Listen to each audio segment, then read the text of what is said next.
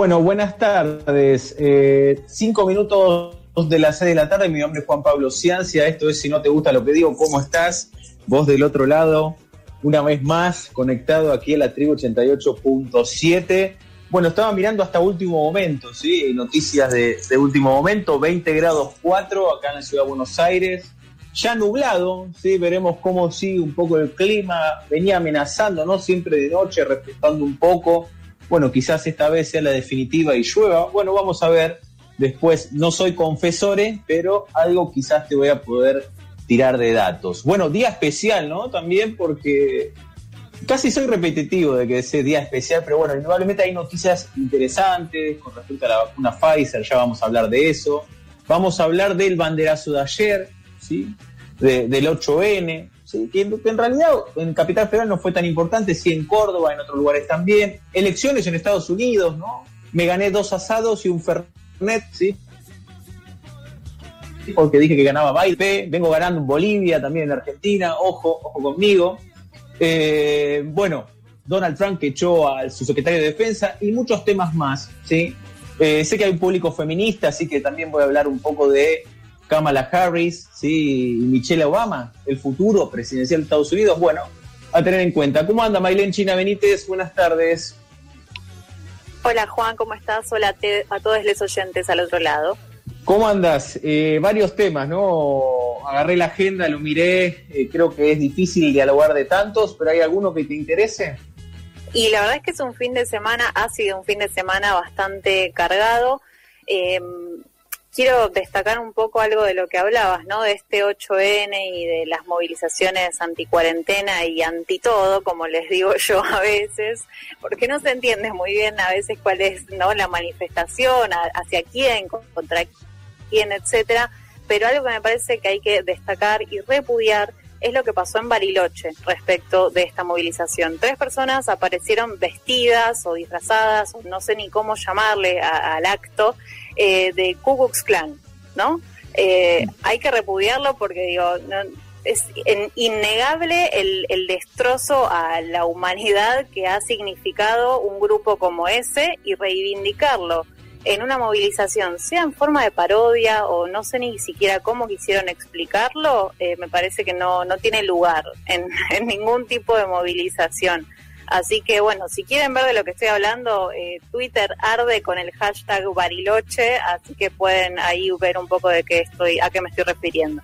Bien, eh, yo quiero sumar 30 eh, segundos de reflexión a esto, porque creo que hay fenómenos nacionales, pero también globales. Hay manifestaciones que creo que atentan profundamente contra la democracia. Quiero poner tres o cuatro ejemplos. Italia y España, ¿sí? Son manifestaciones por lo general de ultraderecha, pero ocurre algo similar. Por ejemplo, en las elecciones, parte del trampismo ¿sí? Eh, llamó a decir que no iba ¿sí? a, legitimar el resultado. Lo mismo ocurrió en Bolivia, en Santa Cruz de la Sierra, y bien ganó Arce por más de casi 28 puntos. Un grupo llamó a decir, bueno, no estamos de acuerdo, vamos a, marchar por, eh, en contra de este gobierno. Y había ganado por 30 puntos. Y ayer en las manifestaciones, yo, si bien no son todos, no quiero tocar tema político, pero escuché gente diciendo, bueno, quiero que el gobierno eh, cambie. Y el gobierno nos lleva 10 meses eh, en el poder. Así que creo que hay un fenómeno global que indudablemente hay que prestar atención, me parece politólogos, sociólogos, bueno, todos los que le interesa el tema, porque me parece que está empezando a dudarse un poco de eh, la forma de gobierno, por lo menos algunos sectores, que son minoritarios, pero ojo, ¿sí? lo mismo también sucedió en algunos lugares también en Brasil. Es decir, veo fenómenos globales, ¿sí? que me, gustaría en algún momento llamar a reflexionar, quizás con un, Andrés Malamud, si querés, ¿no? un Miguel de Luca, alguien que nos meta también en el, tema, en el esquema global, Mailu. A ver, eh, va a estar Marito Capria hoy, columna deportiva en vivo, ¿sí? hablándonos de Coudet. Se va a Coudet de Internacional de Brasil, ¿sí? recordemos que es técnico, ¿no? con su pasado en Racing, en Central, gran técnico, animador del fútbol brasilero. Bueno, nueva fecha eliminatoria, sí, Messi está en el país, van llegando los convocados de Escalón y va a hablar el Maguito sobre todos los convocados. Creo que está la vuelta de Di María, ¿no? Un clásico, un histórico de la selección. Se afianza Boca, así, en el grupo de la muerte de la Superliga. Sabio lesionado eh, en Boca, tenerlo en cuenta. Y Borré con coronavirus en River. Lamentamos lo sucedido en Borré para nosotros los riverplatenses. Eh, digo nosotros porque Mario también es hincha de River, Mario. ¿Estás viendo partido de River? Sería nosotros, en todo caso, sí, es verdad. Eh, y nuestra querida operadora también tiene la banda eh, en su corazón. Así ah, que, somos mayoría. Somos, mayoría. mayoría, exacto. Bien, eh, música. Va a estar Fabi Molina con, para mí, una de las noticias más importantes musicales del mes. vamos a escuchar lo nuevo de System of a Down, ¿sí? después de 15 años. Una banda que marcó mi adolescencia. Yo no sé si recordás, Milo, eh, creo que disco Toxicity, ¿no? Toxicity, no sé cómo se dice. Eh, gran disco, gran disco de esta banda armenia, si no me equivoco. Sí, exacto. Eh, así que bueno, vamos a repasar, bueno, lo nuevo de System of a la verdad que estoy muy contento y algunas novedades más eh, de la columna musical de Molina. ¿Qué tenés de feminismo hoy, Maylu Benítez, otra columna? Vamos a hablar por el 8N, pero no el 8N del que hablábamos antes, sino en relación al Día Nacional de les Afro-Argentines y de la cultura afro. ¿Y por qué en particular en la columna feminista? Porque este día se realiza, se festeja, se conmemora eh, en memoria de María Remedios del Valle, una afrodescendiente nacida en Buenos Aires que fue una persona sumamente importante en las guerras de independencia de nuestro país. Bien, gracias, gracias Milo, en serio. Va a estar con nosotros entrevista en instantes, en minutos, eh, y marchando, ¿no? Seguramente en este momento, porque eh, vamos a hablar con Flavia Brofoni, que es eh, politóloga, activista. Eh, cofundadora de XR, ¿no? de Extinción y Rebelión, por lo que tiene que ver un acuerdo, el acuerdo porcino entre Argentina y China. ¿no? las consecuencias de un acuerdo realmente llamativo, fuerte, complejo. Vengo, vengo estudiando el tema hace varias semanas y qué mejor que poder hablar con aquí con Brofoni, ¿sí? que nos va a meter en una cuestión, bueno, ¿cuáles son las implicancias ecológicas, ambientales, sociolaborales de, de un acuerdo que promete ser multimillonario, pero no sabemos, obviamente, los impactos, o sí lo saben, ¿sí? muchos sectores socioambientales. A ver, 12 eh, minutos de las 6 de la tarde. ¿Cómo anda Sole, la operación técnica de Radio de la Tribu? Sole, cuando usted quiera, arranquemos. Arranquemos con un tema que a mí me gusta mucho, ¿sí? una banda amiga de Si no te gusta lo que digo. Esto es Catupe Machu, ¿eh? 13 minutos de las 6 de la tarde. Si no te gusta lo que digo, da inicio a tu tarde, sí, y la vuelta a tu casa.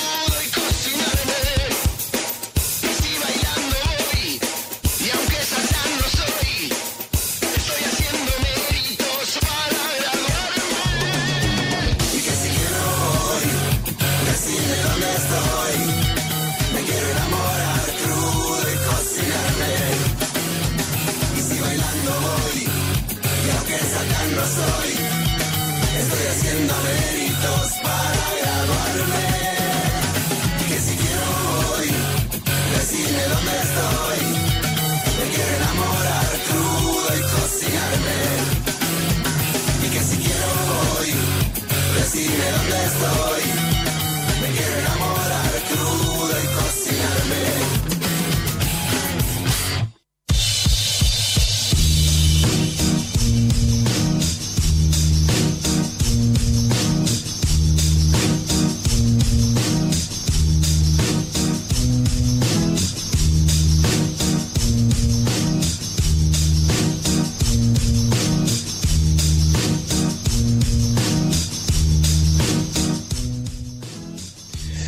Eh, 18-16, seguimos en Si no te gusta lo que digo, ya nublado ¿eh? en la ciudad de Buenos Aires, 20 grados 4. Eh, a ver, espacio de noticias, ¿sí? Eh, quiero meterme de lleno en algunos temas que me parecen importantes. Algunos quizás quedan un poquito retrasados, pero recordemos que ayer asumió ¿sí? como presidente de Bolivia Arce, ¿sí? Nucho Arce, para los allegados, con un discurso bastante conciliador. fue un discurso, bueno, recordando un poco lo vivido ¿sí? por el país, ¿sí? un escenario de una guerra interna y sistemática contra el pueblo, especialmente contra lo más humilde. ¿sí? Estas fueron palabras eh, de Arce, pero que no mencionó ¿eh? a su mentor político, Evo Morales.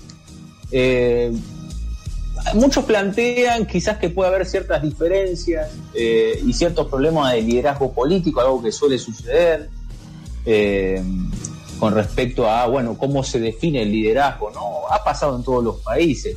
Yo no tengo una mirada tan crítica con respecto a la resolución del liderazgo boliviano, pero bueno, indudablemente hay que dejar pasar por lo menos un tiempo para ver qué relación establece el líder político, Evo Morales, y el líder presidencial. Bueno, ves cierta similitud, ¿no? Por el caso argentino, de alguna manera. A ver, otra cuestión. Recién hoy Alberto Fernández despidió ¿sí? a Evo Morales en la frontera, en la Quiaca, hubo un discurso, hubo un saludo mutuo, la verdad, eh, palabras de agradecimiento de Evo Morales, que recordemos eh, su refugio político, ¿sí? fue en Argentina, ¿sí? de la cual manejó gran parte de la campaña boliviana de Arce, eligió desde ya al candidato Arce. Eh, así que bueno, fue un- un- una despedida simbólica y un Evo Morales que vuelve, luego de este año de, de golpe militar a, a Bolivia, me parece un fenómeno realmente muy, pero muy interesante y, insisto, a tener en cuenta. Milo Benítez, noticias 18-18. Sí, vamos a hablar un poco de lo que fue el orgullo 2020 en Argentina por, bueno, la pandemia del COVID-19. Fue este sábado que organizaciones y activistas que convocan a las marchas y actividades del orgullo, digamos, año a año, decidieron realizar movilizaciones, charlas y entrevistas a través de medios digitales y de la televisión pública. Esto es, la verdad, un suceso que aconteció por primera vez que la televisión pública haga toda una transmisión directamente de un festival online que se estaba haciendo en conmemoración al Día del Orgullo. Eh, y también hay que agregar que el sábado grupos autoconvocados llamaron a realizar una feria y marcharon desde Plaza de Mayo hasta el Congreso. Esto, por supuesto, que no fueron los dos, los dos millones como el año pasado, eh, pero bueno, se hace lo que se puede en este contexto de pandemia. Bien, eh, noticia que todavía está por confirmarse, esto lo publicó La Nación, hay que ver la decisión eh, formal de- del gobierno. El IFE sufriría un fuerte recorte en diciembre y luego terminaría. Es decir, el gobierno ultima los detalles, publica el diario, para la presentación del último pago, que será para un universo de gente muy inferior a los tres anteriores, eh, y sería el último. Esto es lo que algunas fuentes, entre ellas La Nación, eh, eh, están indicando con respecto al IFE, el IFE que ha clarificado el nivel de informalidad argentino, ¿no?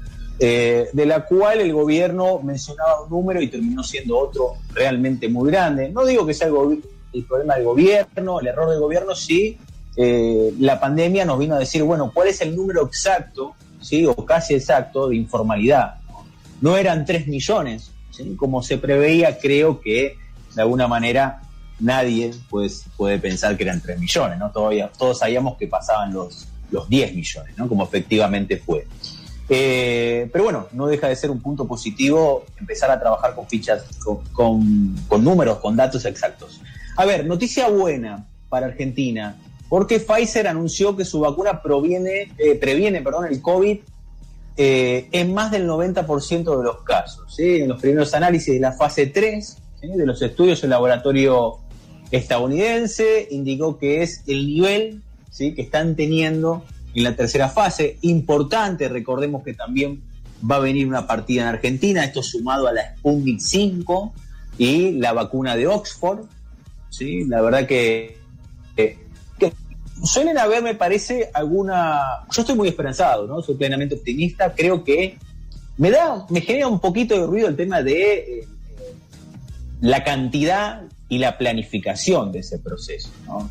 Eh, suena un poco optimista que lleguen directamente a fines de diciembre cuando estamos 9 de enero. No, no me quiero poner en opositor, pero me parece que quizás ahí eh, hay un tema. Sin embargo, la Argentina abre, ¿sí? a través de Alberto, estos vínculos de, las diferentes vacunas de los diferentes países que suena realmente muy interesante y un proceso por lo menos que se abre de vacunación de diciembre a abril, es lo que se prevé para intentar vacunar, no obligatoriamente, pero a intentar la mayor cantidad de la población. A ver, Mailu, segunda, ¿tenés? Tengo, tengo, exactamente. Vamos a hablar de un poquito de los créditos UBA. Eh, es urgente la mesa técnica con el gobierno, así lo solicitaron desde el colectivo nacional Hipotecados UBA autoconvocados, con quienes hemos hablado en alguna oportunidad para evaluar alternativas a la situación de las personas que tomaron los más de 105 mil créditos otorgados en UBA, sobre todo a partir del proyecto de ley de créditos hipotecarios enviado por el Ejecutivo en las últimas semanas. Bien, amplío un poquito ahí porque ya se acumula una suba de 52% en el año ¿sí? con respecto a los valores de alquileres. ¿sí? Algo que se preveía de alguna manera un aumento, pero ya supera el 50%, son cifras. Hoy me comentaba un compañero, un amigo, me decía, che, me quieren pedir 30 mil pesos por un alquiler en Villa Crespo, ¿no? Eh, algo insólito para una familia tipo, ¿no? ¿Cuánto necesita una familia tipo hoy por hoy para vivir? Bueno, el número es 100 mil pesos, ¿no? ¿Quién lo genera, no? Eso sí. Bueno, varias preguntas. Bueno, quiero cerrar con esta porque quizás no tengamos la entrevista, pero bueno, es importante aclararlo.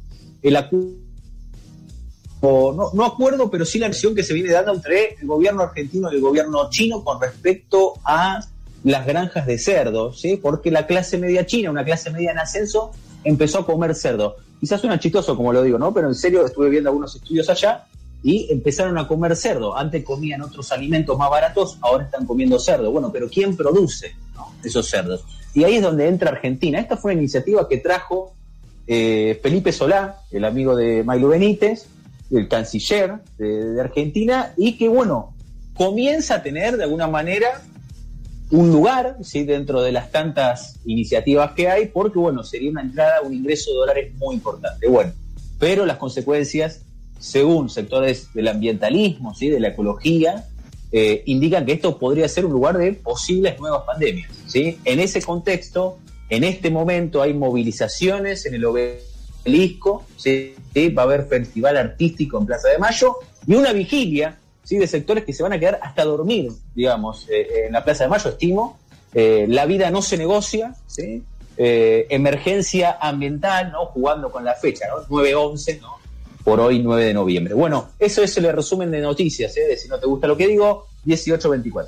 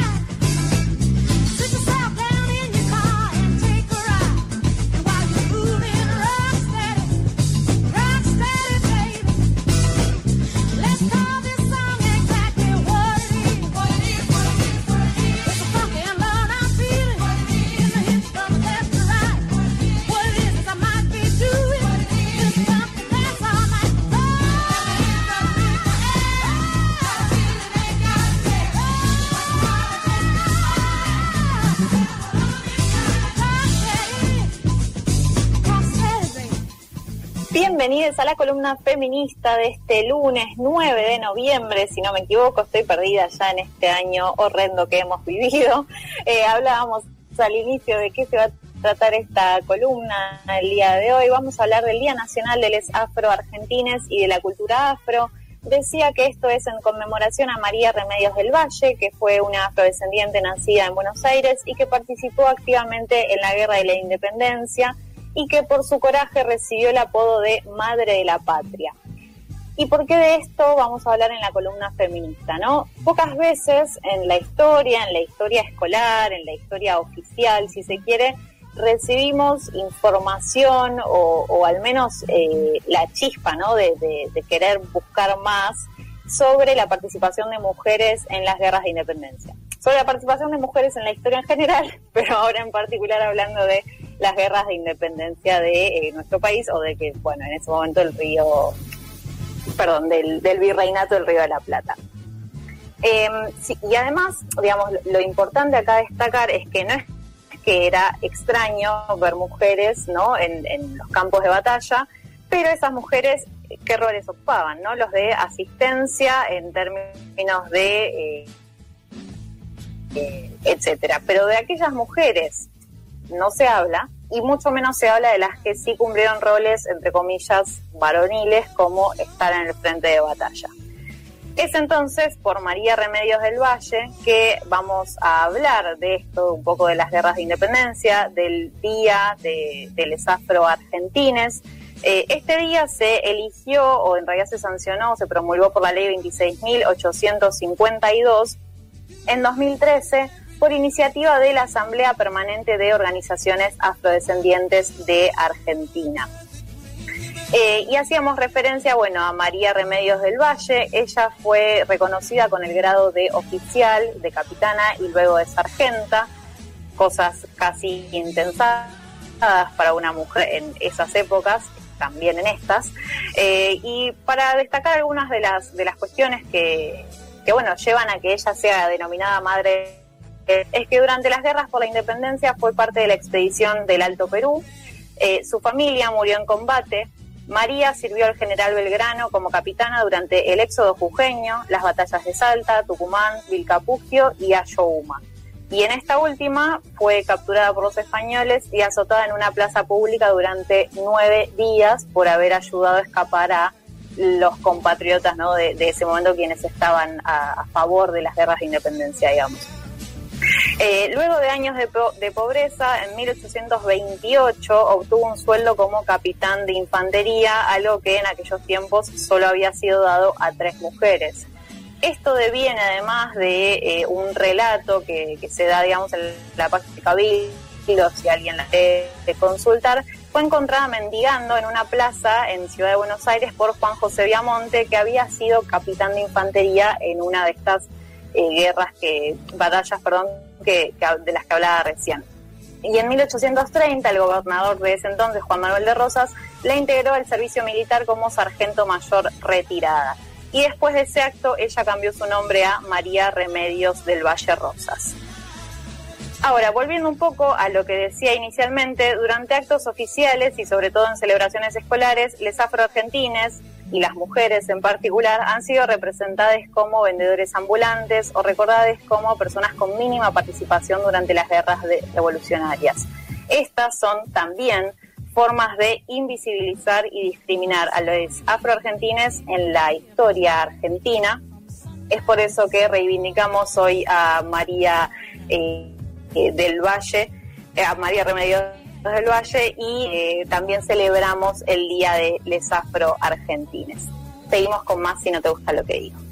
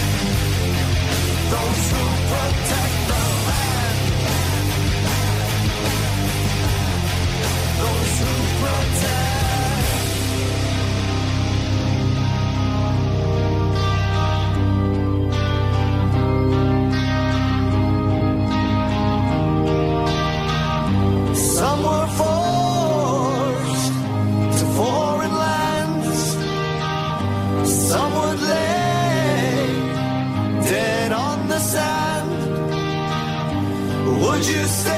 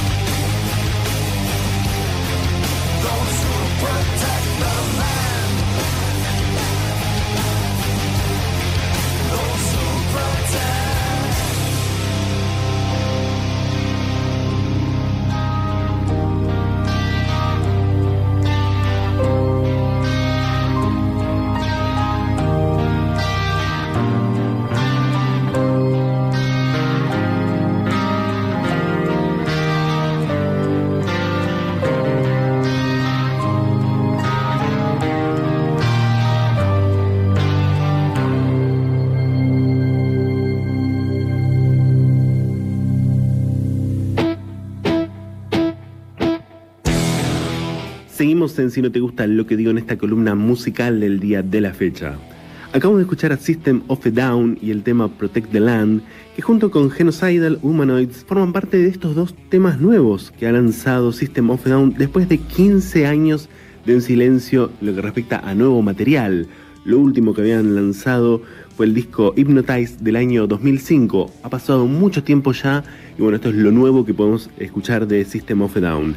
A ver, hay un porqué detrás de, este, de estos dos lanzamientos. Justamente eh, la banda que recordemos es de origen armenio, busca recaudar fondos que serán destinados a las víctimas justamente del conflicto entre Armenia y Azerbaiyán por la región de Nagorno-Karabaj. Un conflicto que, bueno, se ha recrudecido. Es un conflicto que, que ha estado ya latente desde hace mucho tiempo, ¿no? Pero bueno, en estas últimas semanas se ha vuelto, ¿no?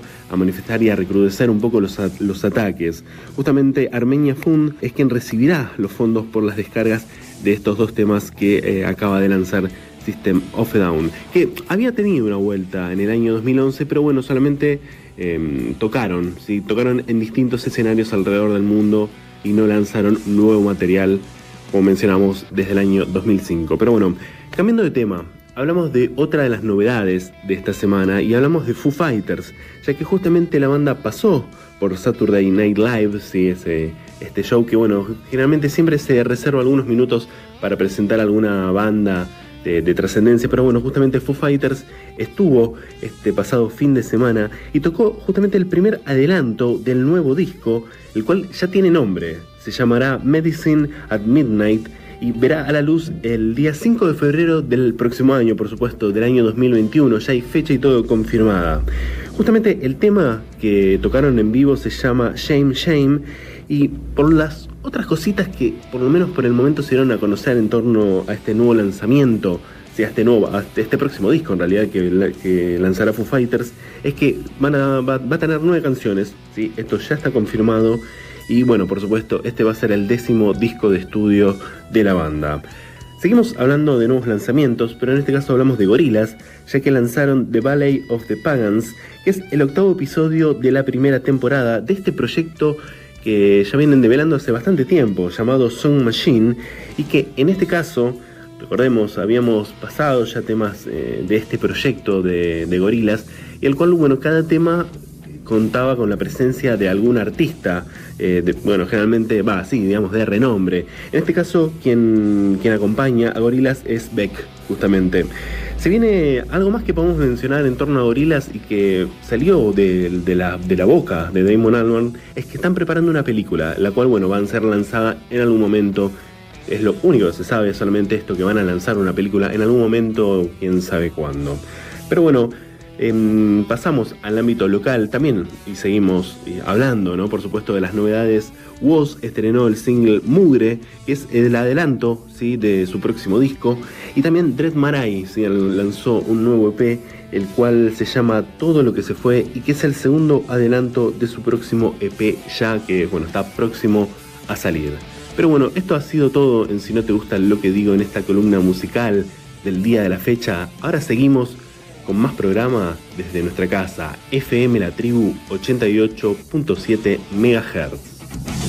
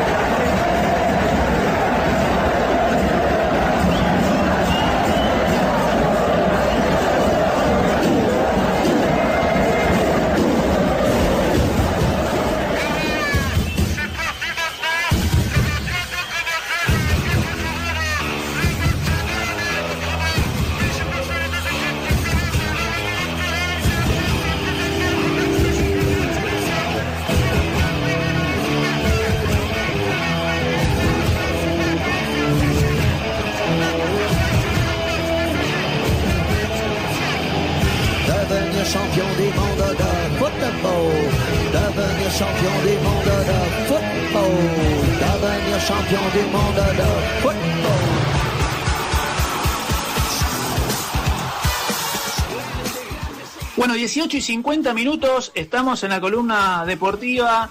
Señoras y señores, chiques, buenas tardes para todos. Mi nombre es Matías Capria. Vamos a estar hablando un picadito de noticias, información deportiva en el fin de semana en el que Boca venció a News en Rosario, tiene puntaje perfecto en la Copa de la Liga Profesional.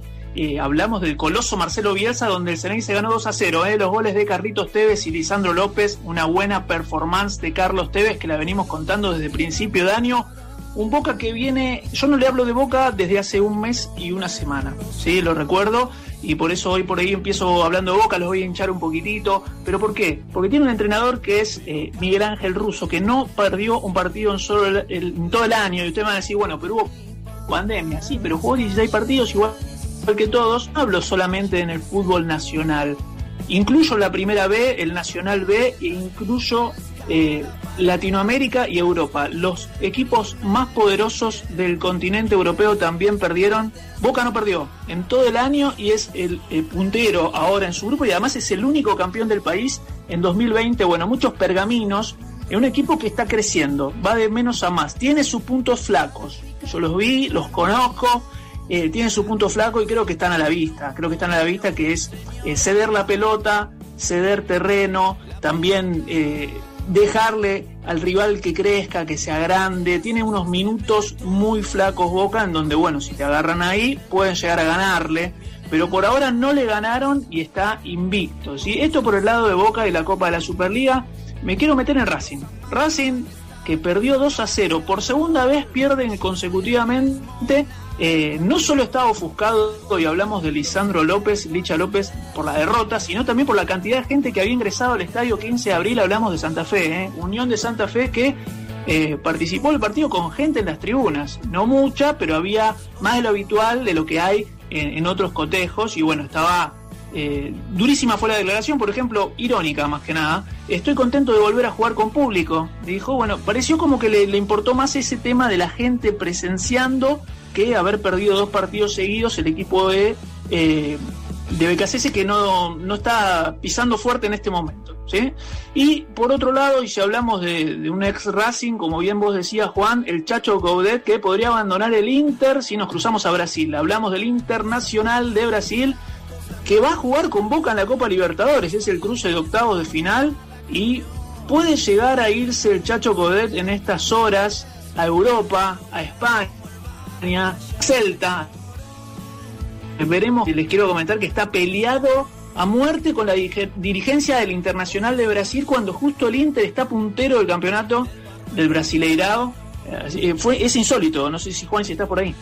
Sí, Mago, ¿cómo estás? Eh, la verdad que cuando anuncié la- la venta de tu columna me llamó mucho la atención porque, bueno, está puntero, pero no sabía el detalle de, que estaba tan peleado con la dirigencia y que tenía la oferta del Celta. Muy interesante la oferta.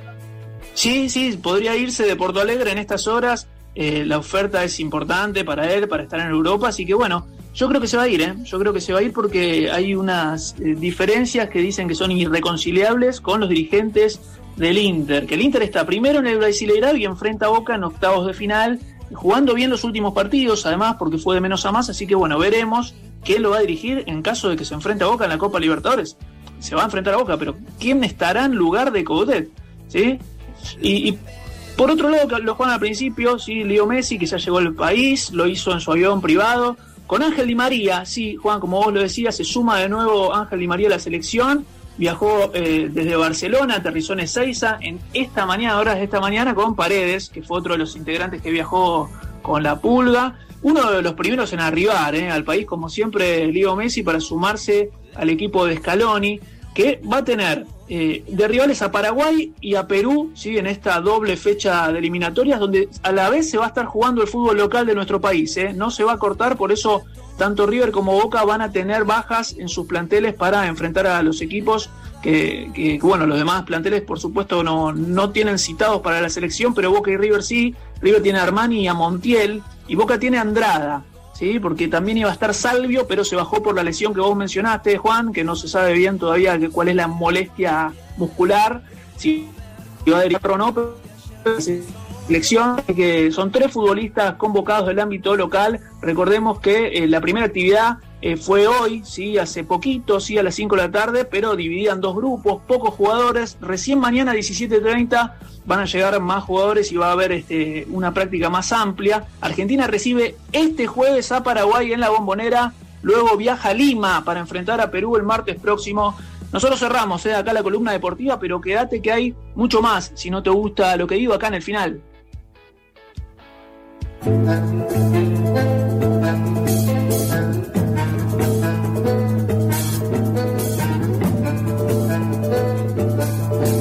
Eh, cinco minutos de las 7 de la tarde. Si no te gusta lo digo, casi equipo completo. Después de la columna, como siempre, interesante, Mau Capri ampliando info. A ver, Mau, ¿te quedó algo? A ver. Bueno, están jugando Independiente Colón. Empezó a las 5, termina ahora minutos.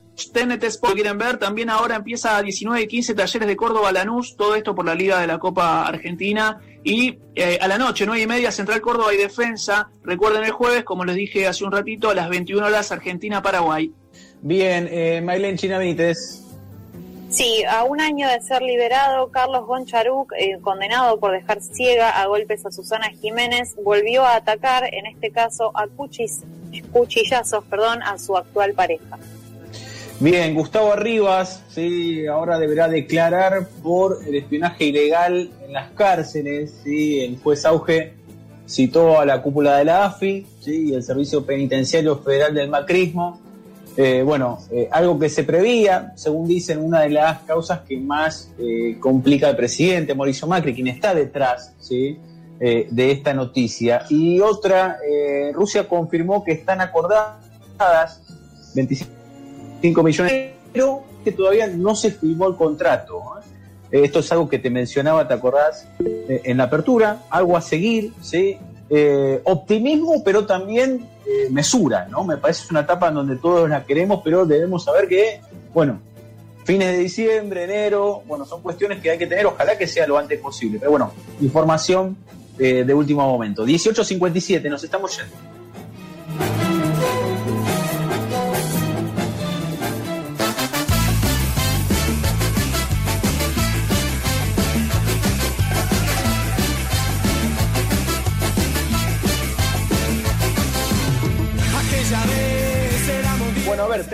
Minutos de las 7 de la tarde, quería guardarme tres minutos finales mientras se prepara algo con R de la mano de Ari, a quien ya estamos viendo en la pecera. Mailu, tengo preguntas. A A ver, ver. Porque, bueno, eh, eh, son muchos los detalles de una elección que recién termina, de un proceso electoral complejo de Estados Unidos, pero, a mi entender, según algunos números que vi, eh, que obviamente se va a ampliar y va a ser parte de la literatura, gran peso, ¿sí? por lo menos desde la militancia, desde la persuasión, ¿sí? de la juventud femenina de Estados Unidos, para ganar en diferentes estados.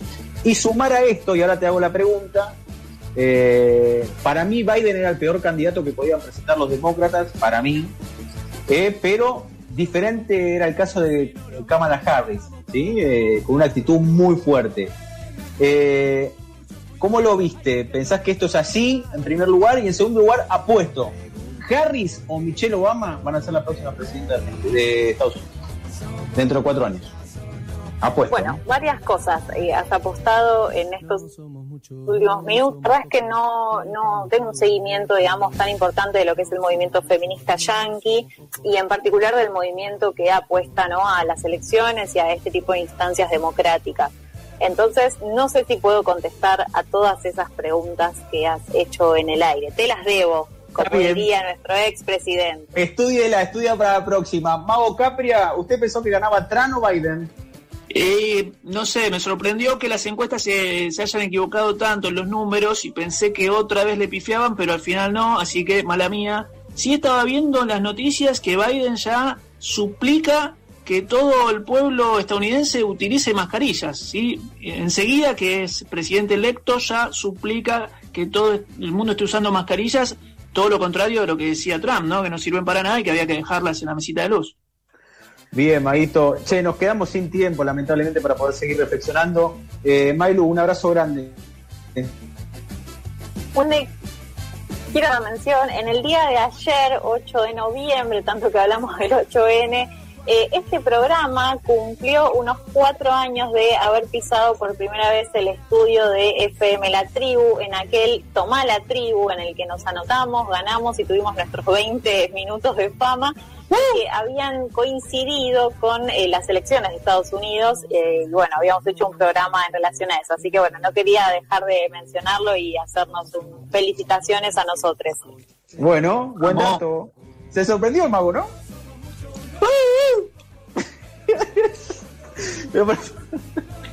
bueno, bueno, Mago, cierre rápido, por favor. Uno a uno, Independiente Colón, uno a uno, termina el partido, Juan. Nos vemos la Gracias. próxima. Gracias, Maguito. Gracias, Solo Operación Técnica. Juan Pablo Ciancia, mi nombre. Lo dejamos con algo con R. Abrazo grande. No te confíes si no nos ves, estamos todos camuflados. Tengan cuidado, mucho cuidado, hay gente loca en todos